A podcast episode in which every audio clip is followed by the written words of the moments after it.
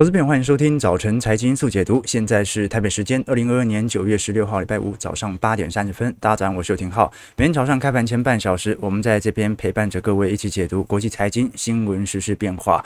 啊，这个野火烧不尽，春风吹又生啊！我们看到，在通膨和衰退的担忧不断的释放的同时哦，这个现在经济市场的数据啊出来，只要是好的，就会引起市场的恐慌啊。毕竟你数据越好。联总会紧缩的筹码就越多，那数据越差。哦，那联总会呢也会释放出未来可能还是要必须加速紧缩，来先优先控制通膨，而衰退的问题反而是在后面的。所以现在反而不管是好消息、坏消息哦，高于预期或者低于预期，都对于市场不太有利。所以最好的方式还是符合联总会的预期，对吧？我们看到昨天哦，美国不管是初领申请失业救济金人数，还是我们所看到的相关的零售数据哦，其实都比市场预期还要来得好。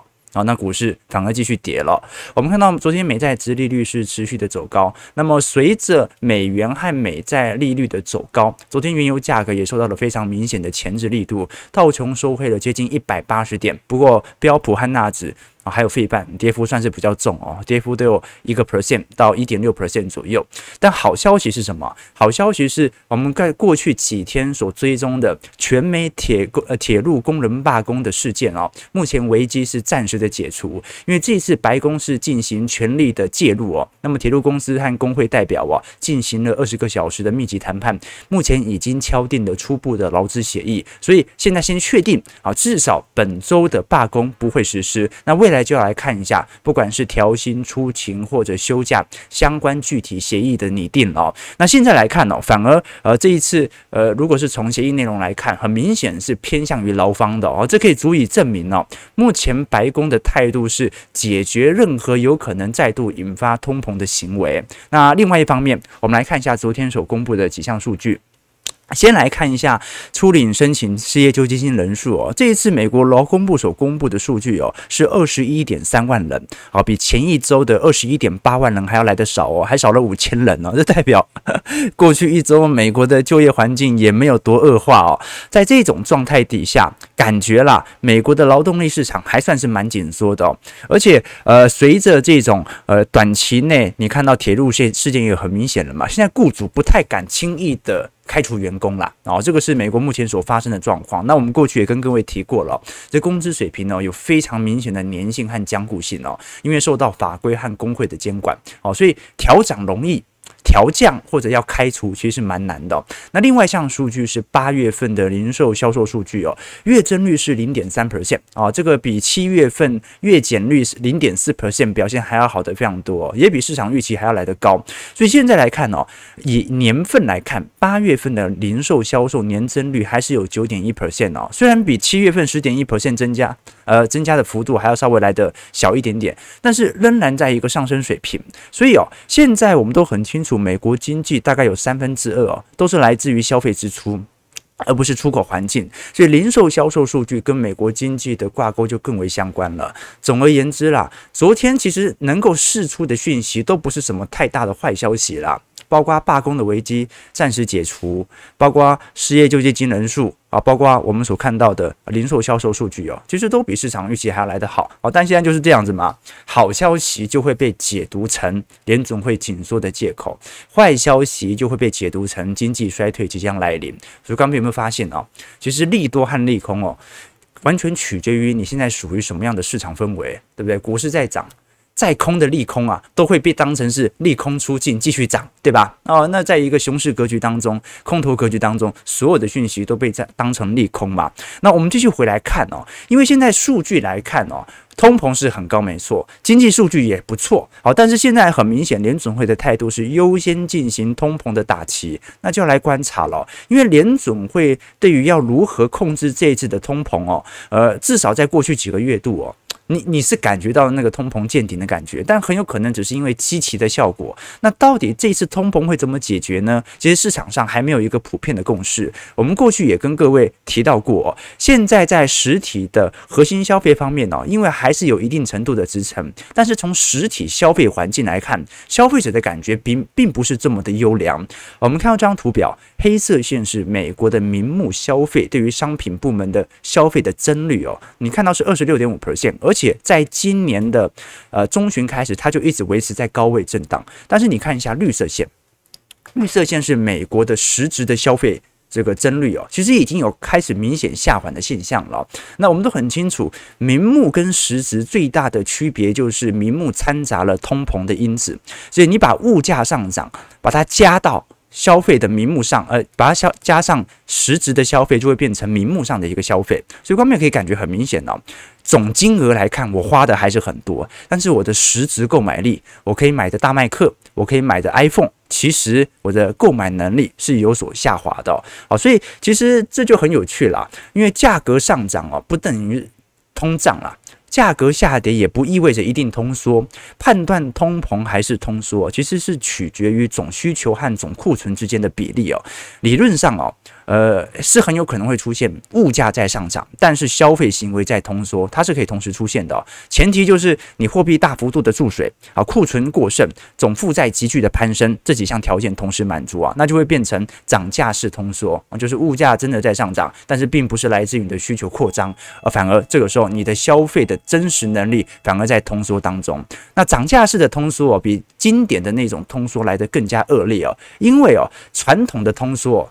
那物价真的跌了啊，像日本过去几十年，它是物价真的跌了。但是如果输入性的涨价啊，你的物价还是很贵，但是你的消费却越来越低，你的工资没有跟着上涨，这个时候就变成高物价。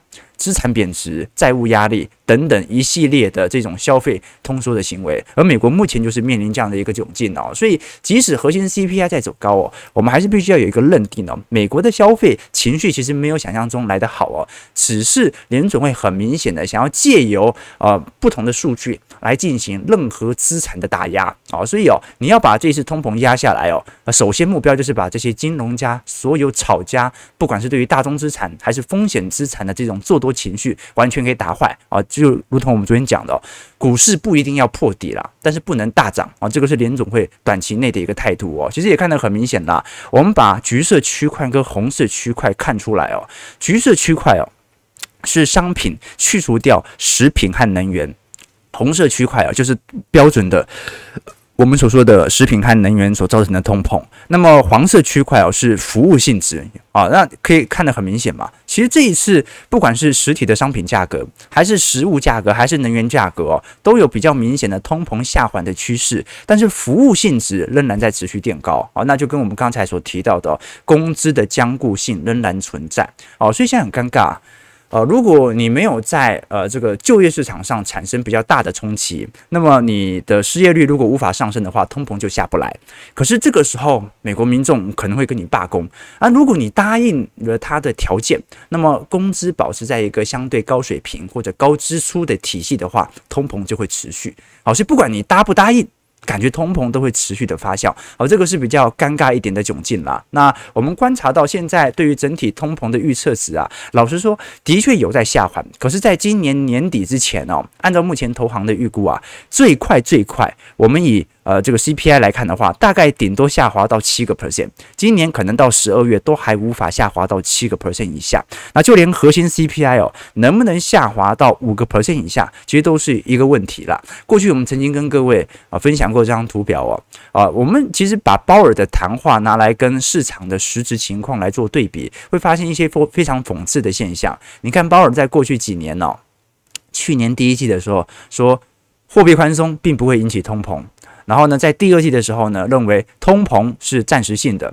第三点，呃，第三季的时候，他认为说，OK，啊，这个通膨很高啊，但是呢，我们已经在最高峰了。好，结果在第四季的时候呢，他说 OK，这个通膨可能不是暂时性的，但是就业市场还是表现得非常强劲。啊，那到今年第一季的时候，他又改口了。他说，现在呃进行高强度的升息啊，会抑制住通膨，不用害怕，但是不会影响到任何经济。那到第二季哦，就是现在说的话，的确一二季都已经开始负增长，但是不会进入经济衰退。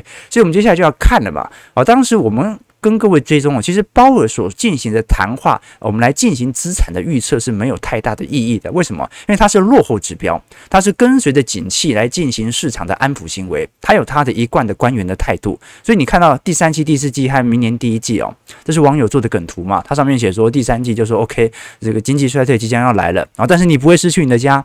到第四季的时候。他可能就会说：“OK，呃，你可能会失去你的家，但是你不会死啊。”到明年第一季，我看到最新的更新哦，保尔就会说。啊，你可能会死，但是你会上天堂。哦，所以老实说了，我们也不能完全怪给鲍尔啊。那鲍尔他当然有作为官员对于安抚市场的重要性，但是首先我们要关注的事情呢，是联准会的态度，其实并不代表着经济应该会前往的方向。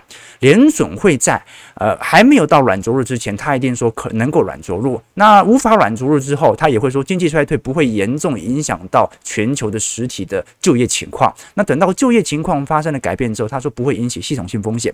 其实你都可以预料得到，接下来他有可能在更恶劣的环境所采取的谈话。但是不管如何啊、呃，要把这些言论给拿掉，更仔细的来看待本轮在整个资产行情当中，我们在整个基期角度的变化。其实老实说啦，如果鲍尔在一九年当时没有帮大家呃降息，继续打吗啡的话，那。搞不好当时早就已经先降息了，都不会等到二零二零年、一九年，可能景气就要持续走皮了，对吧？因为一八年库存循环就已经过剩了，一九年采取降息，就代表着一九年的经济环境也不是多好嘛，所以当时会不会衰退都是问题。但是大家都在这条船上嘛，你说现在股价要回到一九年的水平的话，诶，那其实是。有点让人无法接受的，这代表着从二零二零年所有进场的投资者全部被套牢嘛？哦，所以哦，我们才会跟各位分享说，其实某种程度哦，我们不管买房的啊也一样啦，你还没买房的，希望房价跌嘛；当你买了房，你就希望房价涨了，就看你有没有加入整个资产的行情陈列了。过去我才看了一本书哦，他说纳粹会失败的原因哦，就是因为希特希特勒哦在思想上本身上就背叛了。纳粹的革命呢？因为纳粹的中心的思想，它本来是一种苦行主义和斯巴达式的这种战斗式精神啊，就是集合国家所有的力力量哦，然后我们要做一些坚定的事情，我们要做让自己心性坚强的事情哦。啊，但是最后你会看到，这个在一九四零年代的德国啊，变成了福利支出国家啊，对老百姓特别好。那最后大家就开始。蚕食鲸吞嘛，还占国家便宜嘛，哦，这个时候其实财政面就会产生很大的问题哦，所以没好处，谁愿意拼命的维护你？这个是千古不变的道理呀！啊，大家没买股票之前，当然希望股票大跌；大家买了股票之后，就希望开始股票大涨嘛。所以纯粹我们要用资本家的逻辑来看待现在市场的机器变化。好，那我们接下来最后再来观察一下，昨天有投资朋友询问说，因为这次通膨见底是见顶了。那按照过去的经验，通膨如果见顶之后，股价真的还会持续的破底吗？首先我们要这样讲哦。通膨见顶了，我们不能确定这是百分之百的见顶，因为如果下个月联总会宣布降息的话，那通膨肯定就不会见顶了。那我们来观察，如果是真的绝对的顶点已经出现，而且接下来联总会的利率仍然维持在一个高区间，表现会怎么样呢？这张图表啊，是一九七三年到一九七四年的经济衰退哦，当时标普五百指数哦，从大概一百二十点哦，一路下滑到六十点哦，啊，这个衰退幅度是接近五成哦，啊，美国股市标普的。跌幅，那当时的呃联总会所观察的 CPI 哦，是从四趴水准哦一路上扬到十二趴，其实观察到一个有趣的迹象哦。当通膨见顶之后，的确在下缓的格局当中，标普五百指数是呈现非常剧烈的反弹。但是通膨在见顶的过程当中，我们其实也看到了有好几次，我们看到不管是在一九七三年末、一九七四年初的时候，通膨都尝试的见顶，然后隔几个月下弯之后啊，再度创高。所以其实鲍尔这些态度很明显嘛，就是要避免通膨有再创高的可能性。只要避免通膨再创高的话，其实美国。国股市啊，距离相对的绝对低点的水位还是很有可能出现的。好，那我们先来观察一下美国股市昨天遇到好消息的坏反应哦。美股道琼指数下跌一百七十三点，零点五六 percent，收在三万零九百六十一点。标普下跌四十四点，一点一三 percent，收在三千九百零一点。纳指下跌一百六十七点，一点四三 percent，收在一万一千五百五十二点。费半下跌四十二点，一点六二 percent，收在两千五百四十九点。虽然还没破底啦，但是值得观察哦。哦，可能转折点就会到来。如果没破底哦，从技术线型上来看的话，可能就会引起新一步的短期的多头投机主义者的资金来进驻。那如果再破底的话，那么基基本上接下来就要看一下台北股市到时候会不会产生一定程度的连跌了。基本上大家的感觉应该很明显哦，美股破底的可能性感觉比台股破底的可能性高一点哦。好，这个美股现在呃这个官方对于股市上的干预不像台北股市来的这么明显嘛，对吧？好，所以呃美股可能会破底啊，因为过去几次都破底嘛，但台股真的有一点不太。不太一样的感觉哈，好，至少我们从国安基金层面来看，其实表现不太一样哦。好，那我们最后再来看一下从实质资本支出面的部分啊，来理理解现在整个市场上对于二三年和二四年资本投入面的变化。基本上哦，如果以呃资本支出来看的话，其实已经有非常明显的下滑的力度了。现在针对二三年进行资本支出的年增率哦，已经下滑到差不多二零二零年的水平了。但问题是什么？问题是到目前。的前瞻的 EPS 本益比哦，它顶多就是一个见顶下滑而已哦，它还没有一个非常显著的这种呃主跌段或者说 EPS 大幅调降的一个力道。大家对于二三年是保持着比较保守，但是没有到极度悲观啦。啊，这个是市场上还可以值得采取的一些变化。所以资本支出它是一项前项前瞻指标啦，因为资本支出的大幅下滑，就代表着明年后年投到呃这个最新研发的这些技术或者厂区的金额会变少，但很有可能哦，因为你看到资本支出在二一年中旬的时候也飙了很高，所以现在全球有二十几座的晶圆厂也在盖嘛，所以很有可能就是大家去年赚最多的时候都已经把钱都给投出去了，所以二三年、二四年可能还是有逐步有厂区开始完成，但是至少从现在的层面来看，公司开始进行财务上的一个压力的监管啊，避免自己的财务风险来的过大，啊这个是可以观察到的迹象。当然哦，很多人会想要等到。EPS 见底再来买哦，通常哦，EPS 见底再来买的时候，股市的弹幅大概第一波和第二波就已经出现了哦，所以这个还是要有一些预测值再来做一些观察的。你包括从最近美国的制造业的前瞻呃订单指标来看的话，已经回到零八年的低点了哦，所以接下来的二三年的一季度啊，会产生非常明显的去库存的情况，因为完全没有任何新的订单，而且大家的库存全部爆表，这个时候就。来比一下去库存的速度，所以的确，哦，这一次接收到新订单的数量哦，已经来到零八年的水平，的确环境上是非常恶劣啦。好，但是更大的程度哦，其实是取决于联总会的紧缩力度哦。联总会如果没有紧缩的话，那通膨会很高。那但是不确定的一件事情是。嗯，如果通膨还是保持在一个七趴八趴的水准，到明年到后年，它可以一直维持这么高的一个水准吗？从自然效果，就算联总会不紧缩，它都不会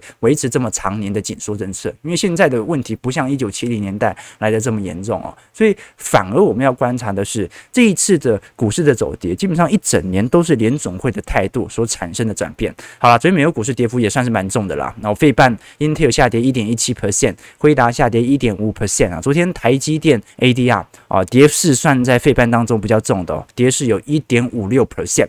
好，那我们一样。再跟各位宣传哦，这个我们礼下礼拜六晚上八点钟啊，线上听友会就要举办了哦。每一季我们都会针对当前的行情来做一些推演，也会针对过去一个季度的资产行情来做一些判断。啊，其实我们直播主要都是分享市场动态，但是大部分的操作和个人的实际观点都会在我们的会员系统以及听友会当中来进行分析。啊，我们短期波动都会变来变去。但是长期一定会依循着某些规律啦。钱这种东西哦，呃，用的人多，懂的人少。你在赚钱这件事情上哦，抱怨的人多，但是用心去理解的人少。而改变的关键上哦，恰恰就是要去理解整个市场的周期和投资这件事情身上。光平要想看哦，你在自己的专业当中啊，要花多少年的时间才能够当上一个主管，或者在这个领域成为佼佼者？其实应该要花不少的时间啦啊！包括我自己对于财经世界的理解，也是一年一年这样子累积上来的。那啊，比如说我去学各位的专业，或者各位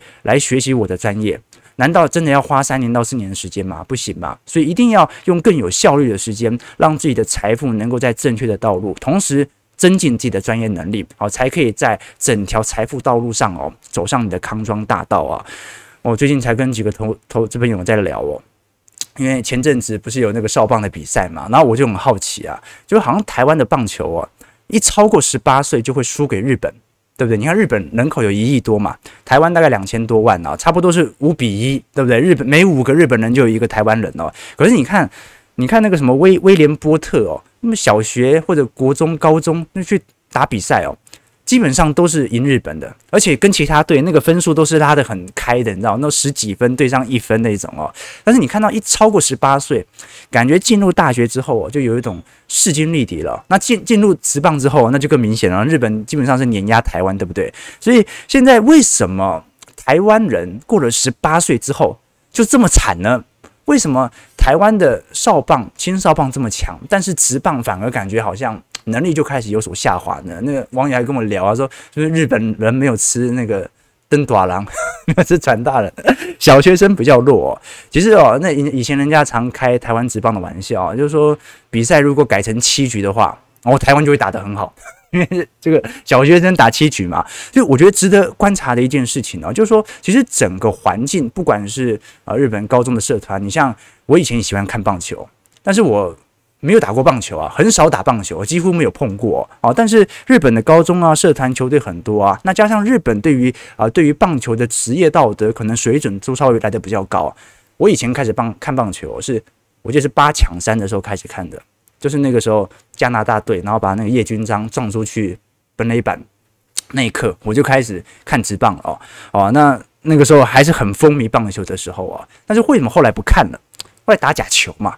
啊，我记得那个时候，呃，也就几队而已啊，中信金、新农牛、同一师，还有个米迪亚暴龙队。然后有有一天突然，那时候还是学生嘛，米迪亚暴龙队整个队都不见了。我就好奇，还问我爸，我说怎么怎么整队都不见了？打假球不是就开除几个人吗？我爸还跟我开玩笑，他说：“哦哦，这米迪亚暴龙队。”整队除了清洁工都打假球，所以整队都不见了。就刚才讲，这打假球对整个职业环境很伤啊！你觉得自己看的所有的比赛，那到底是要看什么东西，对吧？好，所以什么样的一个环境，它就会造就成什么样最后产业的产出。那我要说的事情是什么？你在什么样的财经的环境里头，最后就会影响到你对于财富以及财富的中心的思想。啊，你在一个永远都是充满着短线投机的交易环境当中成长的话，也许你可能会成为李佛摩啊。那李佛摩最后环境也不好，他自杀嘛。啊，这也许你会成为投机之神，但是最终哦，你只会把它看成钱财是一个。短期内投机啊啊，由借由夺取别人财富而形成你自己财富的，对于财富的中心思想啊，但我们不是嘛？我们是针对周期，我们也不是按标准的价值投资啦，而是针对周期来理解这个景气，这个世界永远都在发生同样的事情，而你只要掌握这个周期，你就会成为财富的大幅的拥有者。而这个拥有者甚至会超过于那些做定期定额、指数型投资的这些投资人。好，这个是我们的中心思想。OK，好，八点五十四分了，我本来要聊入股的，不过今天礼拜五了，所以我们还稍微聊一下大陆股市的表现好了。不管如何，我想跟各位讲的就是。那一定要这个多多参考我们的听友会以及我们的会员系统，你才有更丰富的财经知识。好，这样子凹回来算不算太过分？好，我们看一下入股层面哦，入股昨天大跌哦，好，跌了一点一六 percent 哦，上证指数。不过从整个入股的形态来看的话，它的整个卖压压力并不是来得这么重啦。啊，相对于其他亚洲股市和美国股市的表现，可是我们也看到了这一波入股的拉抬，很大程度是取决于内部的宽松政策。我们看到这一次中央中国央行。行的呃中期借贷便利的操作量哦，持续在八月份、九月份来增大，这就代表着现在中国人行持续在针对整个金融市场的环境来进行货币宽松、信用放宽的一个政策哦。包括我们也看到了整个市场的迹象，不管是李克强最近所采取新一波的财政刺激计划，各位都可以非常明显感觉得到哦。所以，我们看一个有趣的变化。首先，先看一下左边这张图表哦，是中国的信贷脉冲指数。信贷脉冲哦，讲究的是总信贷跟市场 GDP 的关系。如果信贷指数往上冲，就代表市场上借的钱呐、比 GDP 上升的速度还要来得快哦。那不是不好的事情呢，这是代表的是金融市场的蓬勃发展啊。这个融资的速度远远比你经济增长的速度还要来得快很多。那按照过去的经验呢，啊，每一次呃中国的信贷脉冲见底开始反弹的时候啊，通常是整波库存景气循环的低点了。哦，所以非常有趣的迹象啊，就是过去你看一八年、一五年、一一年呐，都有非常明显见顶反弹的迹象，而美国股市、全球股市就再度回到牛市氛围当中。这一波中国的信贷脉冲指数大概在二一年底的时候稍微有所见底，开始反弹。不过这一波。盘势却始终在全球股市的表现还没有开始发酵。我们包括从中国的 M two 哦货币量来看，也开始陆续超过了二零年的水平了。这代表的是目前中国正在进行。几乎是本轮来看史上最大的货币宽松的政策哦。好，那现在问题来了，因为整个经济的问题哦，我们看到现在市场上对于实体经济的氛围，首先是经济不如预期，在七月份和八月份解封之后啊，经济是先。先攀后掉的这种趋势，我们看到整个中国目前在十二个月的 P/E ratio 啊，目前已经下滑到差不多一一年到一五年的水平了。也就是说，现在中国已经回到差不多一五年以前这种明显啊产能需求过剩的一个状态。那这个时候就值得大家来多做一些观察和留意了。因为如果我们观察到现在的经济的复苏情况，呃，李克强在八月下旬的时候才采取了新一波的三十三项的稳。难值的经济政策啊，那这一次除了汽车消费之上，我们看到其实大部分的在呃这个经济象限当中哦，都有都没有非常明显的一个拉抬作用啊，这是第一点。那第二点是为什么现在年初以来中国的财政刺激感觉好像呃效果不是特别好哦？首先呢是市场上对于全球资金的调节，对于新兴市场尤其是中国的卖压非常重哦。那加上现在中国在境外的违约金额是不断的创高。那如果债务不断的膨胀当中，你并没有适度进进行相关的这种信用的紧缩，来避免债务无限扩张的话，那么对于中国本身呃流动性风险，或者说整个债务评级的下调，它的可能性就会非常高。所以这是第一点，中国政府现在非常重视债务风控的一个发展哦，因为以防自己变成被割韭菜的那一国哦，美元在回流，新兴市场货币都在贬值，所以新兴市场现在违约的风险性其实是正在攀高的。包括我们从图表上来看啊，从境外现在呃债务违约的金额，二零二零年哦，二零二二年哦是二零二一年的三倍哦。好，那另外一个方向啊，是中国的房地产的开发金额，我们也看到非常明显的迹象哦。这张图表啊，是中国开发的投资金额以及总景气指标。因为中国目前的经济啊，在过去主要分为三个象限呢，第一是出口。第二是科技巨头，第三就是房地产。科技巨头现在还在被监管当中，好，现在有点比较疲惫哦。出口表现受到全球的去库存的影响，就是压力非常大。那房地产的问题哦，啊，本来房地产是支撑零八年以来中国经济的非常重要的支柱啊，但是目前来看还算是非常走皮的啦。哦，所以值得观察的几个象限。那另外一个方面呢，是我们从呃现在整个库存循环周期水位来做一些变化。呃，制造业的新订单减掉客户存货，一直是我们过去比较观察的一些指标啦。简单来说，如果这项指标往上走的话，就代表着新订单要么变多，要么就是我手上客户的存库存变少了。所以这是一个好的指标。我们现在看到，不管是台湾还是美国啊，这项指标都在一个明显的下行区间。那中国的部分呢，感觉有适度的上行。可是问题来了，这个上行呢，到底是新订单正在增加，还是库存正在减少，很难说明。因为中国的信贷正在不断的扩大当中，很有可能是由政府所进行的资金的宽松所造成。部分比较明显的拉抬啊，所以这个是值得大家来多做些留意的地方哦。我们讲说，中国就算信贷脉冲开始有所向上，但这一次在实体内部的经济哦，已经非常恶劣了。老实说，我们观察一下中国目前年轻人口的失业率哦，呃，也有可能是人均寿命的影响。你看美国死了这么多人，所以感觉就业市场很紧绷嘛。可是各位看一下，中国年轻人口，也就是三十岁以下的失业率啊，目前接近两成哦，就每十个人是有两两个人失业的哦。你甚至是欧元区的失业率哦，都不像中国来的这么严重。啊，那美国的话啊，大概也就是呃五趴六趴吧，然后刚毕业啊。那日本的话更低，日本的话可能就仅仅只有四趴左右而已。所以中国在大幅度的啊这种失业率的上升水平底下，其实会产生一定程度的冲击的。OK，好，好，这个今天还是时间不太够哦，我们赶快聊一下台北股市吧。好，九点钟要开盘了，先看一下台股在昨天的表现。台股昨天其实量能还是缩得非常明显了。昨天小涨十一点，收在一万四千六百七十点，但是五日线都还没有站上啊。头线是稍微有回头买超，不过外资仍然在卖哦，所以昨天台币很明显已经跌破了三十一点一四块哦哦，这次贬值真的算是蛮凶的了哈，就不管外资当日是买超还是卖超哦，这个。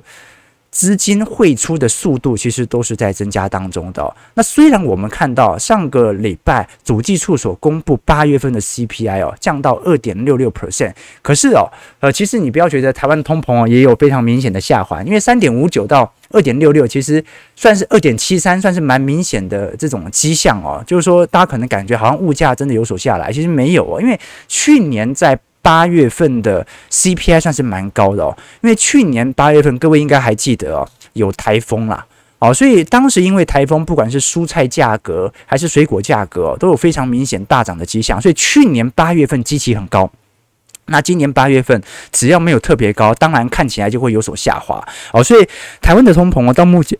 目前为止哦，还没有非常明显的这种下滑的一个迹象哦。啊，你涨势已经比人家少了这么多，下滑更不用讲了。然后这是观察到的一些迹象啊。最后就是外资买卖超变化了嘛。好，外资我们过去跟各位提过了，外资就是买卖卖卖买卖卖卖卖卖买卖卖卖，差不多这样子啊。就说 买买伏哦，这从六月份以来没有买超过三天的啦。好，那卖的话，基本上要超过四天五天都很正常，而且卖、往往是买超的金额的两倍到三倍。好，这个是现在整个市场上的氛围啦。那我们虽然看到，哦，昨天这个费半又再度的下杀，不过目前台北股市下跌大概一百出点左右啊，预估量能一千八百亿，收在一万四千五五百五十七点。好，再来观察一下，我们今天来跟各位回顾一下在高股息 ETF 的表现好了。好，最近呢有很多投资朋友在询问哦。所以其实今年高股息的抗跌性表现算是不错哦。你看今年表现最好的高股息 ETF 哦，是零零七三一和零零七一三，跌幅差不多就五个 percent 哦，甚至还不到两个 percent 哦。啊，分别是元大富时高息低波和呃复华富时高息低波啊，元大这个高息低波和复华富时高息低波。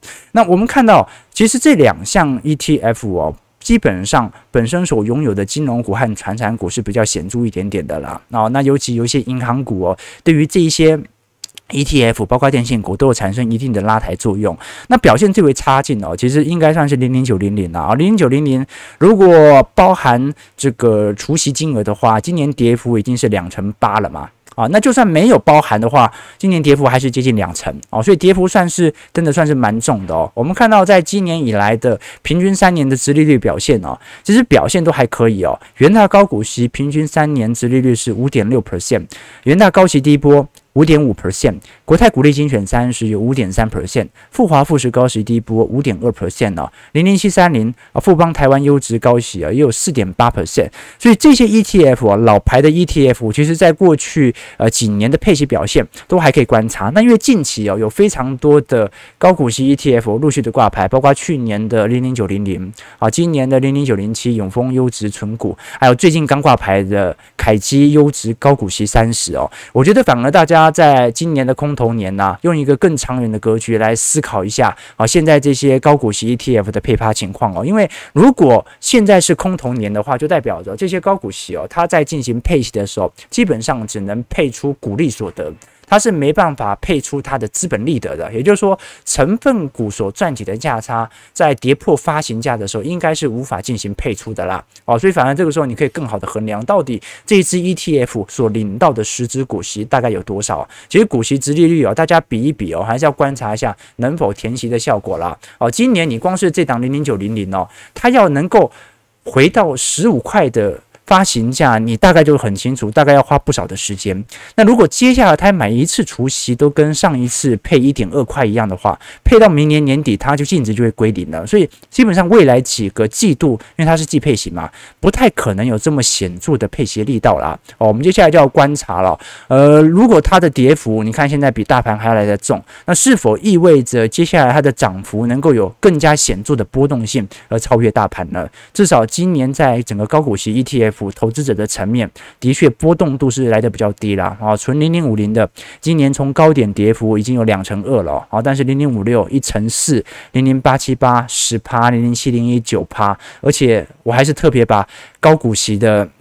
这个呃，这个还原除息，把这个除这个现金股利的金额给扣除掉的哦，所以其实可能有些高股息的 ETF 今年甚至还算是正报酬哦。好，九点零五分，台北股市现在收复到跌幅八十八点哦，成交量能现在预估又开始缩到一千七百亿了哦。今天感觉只要点位稍微波动比较小的话，就比较容易引起这种市场量缩的行为。我们看一下投资朋友的几个提问，来跟各位做一些交流哦。OK，这个。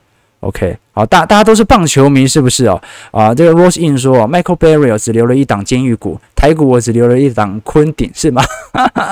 啊，每天盘在那边真有趣啊！哦，这就是这样子嘛。